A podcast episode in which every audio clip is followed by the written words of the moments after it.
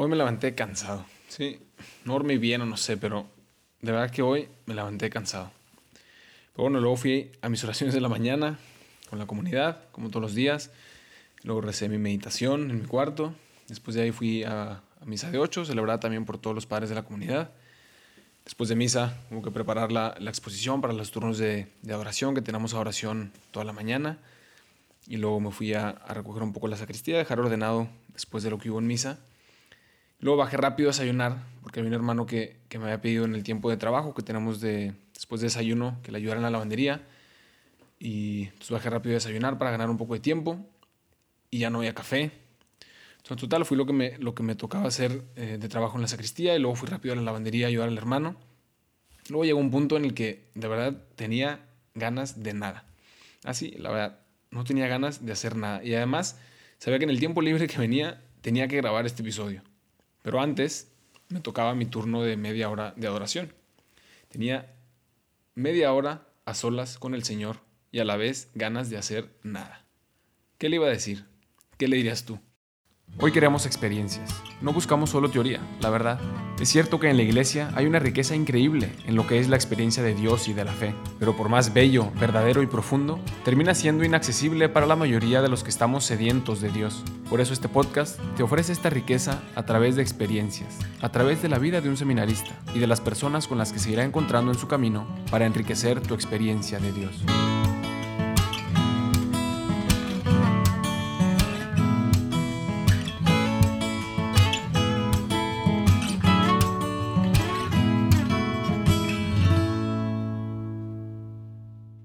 Poco íbamos, íbamos varios novicios caminando de regreso a, a, la casa, al noviciado, por uno de los ríos que pasa al lado del pueblo. Nos vamos ahí a una señora ya, pues sí, ya grande, o mejor ya con mucha sabiduría, podemos decir. la saludamos y empezamos ahí a platicar de que vivimos del otro lado del río, en, en este edificio, es el noviciado y demás. Entre varias bromas, le decimos que, que teníamos que dar toda la vuelta para cruzar el puente. Y dijimos que mejor nos íbamos a cruzar nadando. Y nos supone toda blanca, nerviosa nos empieza a explicar que es súper peligroso nadar ahí, que está prohibido porque además de que está congelada el agua, hay como remolinos en la corriente por abajo que, uh, como que te succionan y es súper peligroso. Muchísima gente se ha muerto y todo el drama. Y de repente nos pregunta, ¿y ustedes no, no han pensado en, suicidarse, verdad? Claro que nos hago completamente de onda esa pregunta. Lo, lo último como hubiera esperado. Y yo le respondí que gracias a Dios todavía no, no, no lo había pensado, ¿no? y pues explicarnos que según ella era muy común eh, en los jóvenes que, que, se suicidaban en ese río, porque eh, todo lo que nos explicó, ¿no? Porque está súper frío y por las corrientes del agua, que es como una manera sin problemas y, si, como que seguro se ahogaban. lo interesante de toda esa plática es que el término que utilizó para definir ese como fenómeno, según ella, entre los jóvenes, aunque es difícil de traducir, es como, decía que que ahora es muy común ver a gente cansada de la vida o gente, gente con cansancio de la vida, más bien ese era, ese era el término. Y toda la historia para esto. Porque hoy empezamos hablando del cansancio de la vida con el que yo me levanté hoy y con el que sin duda tú también te has levantado alguna vez. Y después de la, narración de, mi mañana, en esa media hora de adoración a solas con Jesús, pues viene la gran pregunta, ¿no? ¿Qué, ¿qué le iba a decir? ¿Qué le, qué le hubiera que le puedo decir, Señor, estoy cansado, no tengo ganas de nada. Pues claro que sí. No sé, tú qué lo hubieras dicho.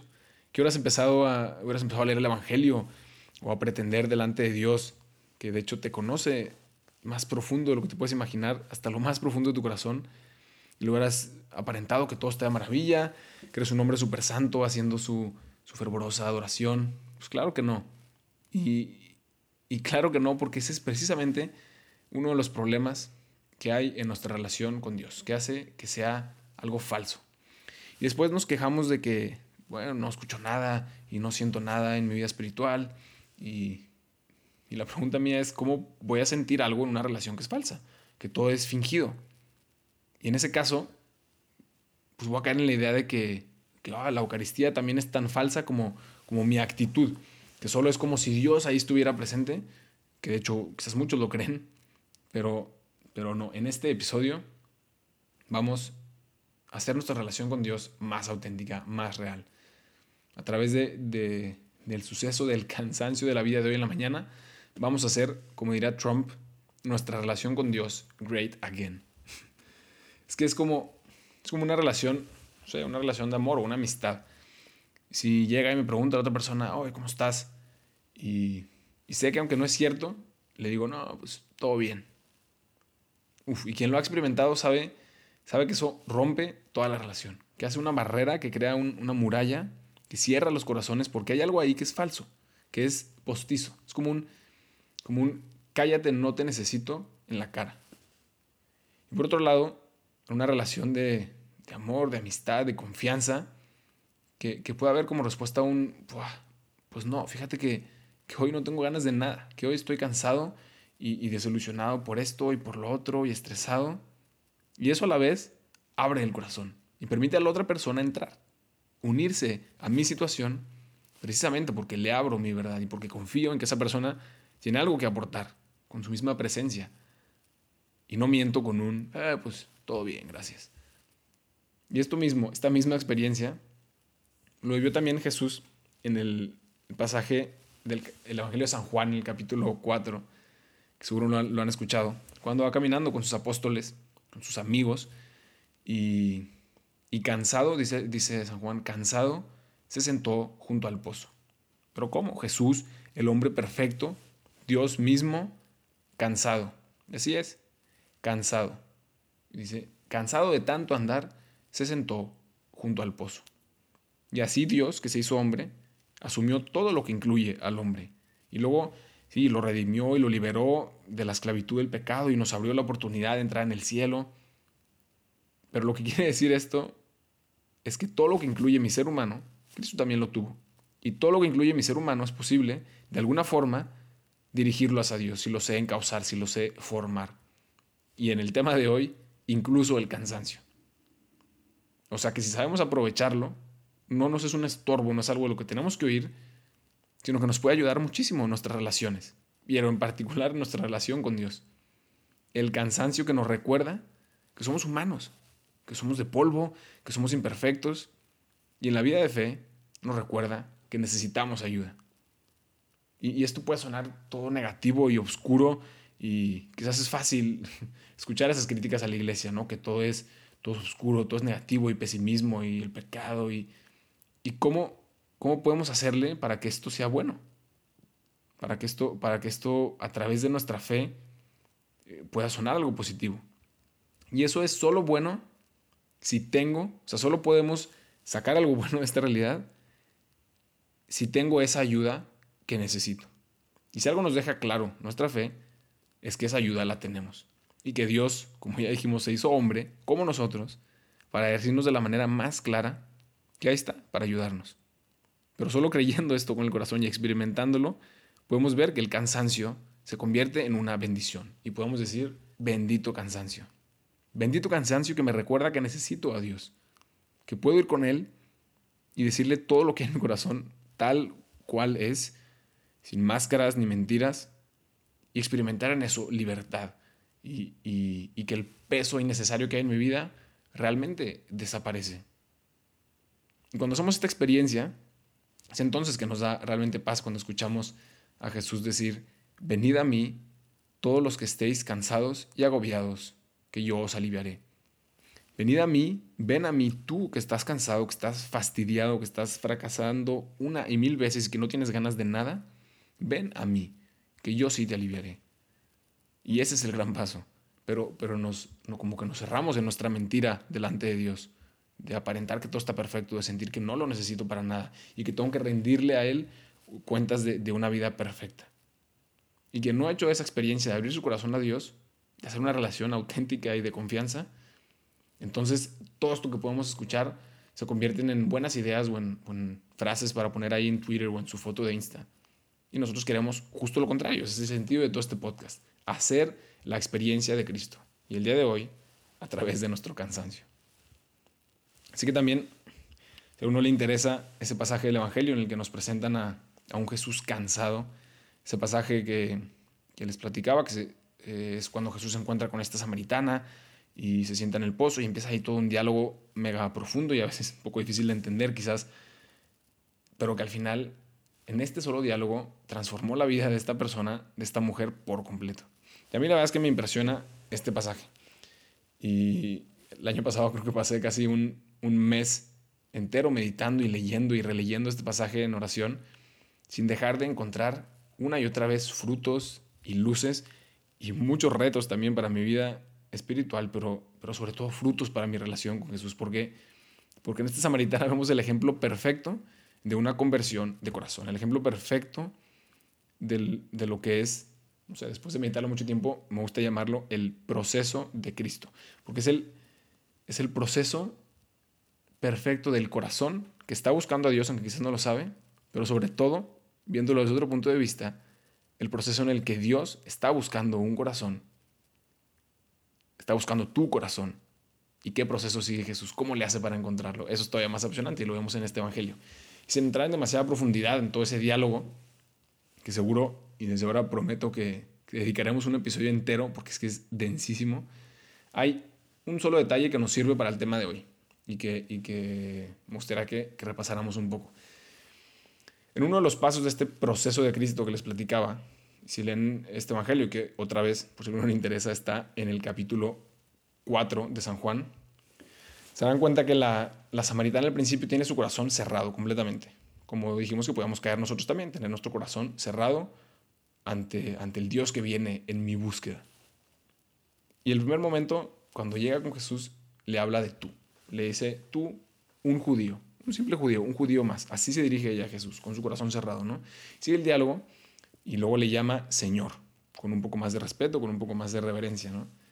Y después llega un momento clave en el que Jesús le revela, le revela todo lo que hay en su corazón, le revela toda la verdad de su vida, y ella dándose cuenta de, de que no es un hombre normal, le dice, veo que eres profeta. Y después continúa el diálogo y termina llamándolo y así anunciándolo a todos los demás como el Salvador del mundo. Si lo piensan bien, aunque lo dijimos rápido, no es poca cosa. Y la parte que les invito a hacer, en la que les invito a hacer una pausa hoy, es en esta parte en la que dice, veo que eres profeta. Porque lo que pasa en ese momento es justo lo que hablamos hoy de ser auténticos con Dios y abrirle el corazón tal cual es. Saber que Él conoce todo, hasta lo más profundo de mi realidad, y así como a partir de ese momento en el que ella le abrió su corazón, logró reconocerle como el Salvador del mundo y como su Salvador, no solo como un judío más o un hombre interesante, un maestro de la ley, así si le abres tú tu corazón con más sencillez, con más autenticidad, podrás también ver y experimentar que no es solo un pedazo de pan, que no es solo tampoco solo un personaje en la historia, sino que es el Salvador del mundo, que es tu Salvador, tu Redentor que viene a ayudarte y que no tienes que venderte como lo que no eres y que puedes pedirle ayuda y decirle, Señor, estoy cansado. Y sabes qué, no tengo ganas de nada. No tengo ganas ni de sacar agua del pozo como la samaritana. Dame tú del agua viva, dame tú de beber.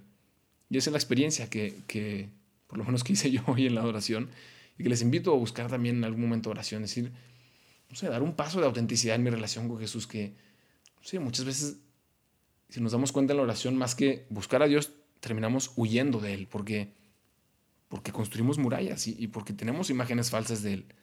Hoy te invito a hacer la experiencia de dar un paso más en la autenticidad de tu relación con Jesús, de decirle lo que hay en tu corazón, confiando en que Él te ama. Y antes de terminar, porque hoy estamos todos cansados de la vida, o por lo menos yo, si les digo la verdad, hay un aviso muy importante. O más bien hay dos avisos que les tengo muy importantes.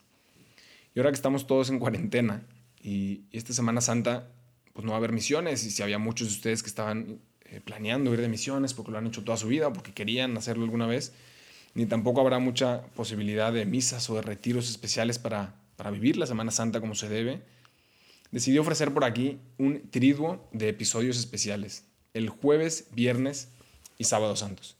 Así que hago otra vez en resumen. Si alguno de ustedes no le interesa, no pasa nada. La dinámica de los martes no va a cambiar, todo va a seguir igual, solo que el jueves, viernes y sábado voy a subir tres episodios que ojalá puedan ayudarles como un, no sé, como un impulso, como un empujoncito a vivir mejor estos días de la Semana Santa. Y he pensado darle un giro especial, que por lo menos yo nunca lo había, lo había hecho antes y en el noviciado me ha ayudado a meditarlo desde ese punto de vista, ya se los compartiré, pero es como para entender eh, qué significa cada detalle que quizás lo hemos repetido una y otra vez cada Semana Santa y no sabemos realmente lo que significa o el origen de todos los detalles que hay.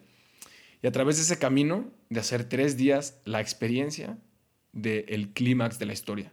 El momento que cambió el rumbo de toda la humanidad, no solo para siempre, sino para toda la eternidad, pues ya sabes que si estás en tu casa y quieres vivir mejor la Semana Santa, aquí encontrarás un episodio el jueves, viernes y sábado santo. Y esa fue, esa fue la primera. Y la segunda, que en realidad va de la mano, es que les dejé un link ahí en el texto de, intro al episodio, en el que se pueden unir para demostrarle al mundo que esta Semana Santa se puede ser misionero aún con el coronavirus. Y encontrar en esa página que desde casa, como dice ahí, se puede conocer, imitar y transmitir el amor de Dios. Así que ahí les puse el link, por si a alguno le interesa también unirse a esta causa. Y se los digo también por aquí, es demisiones.org, muy sencillo.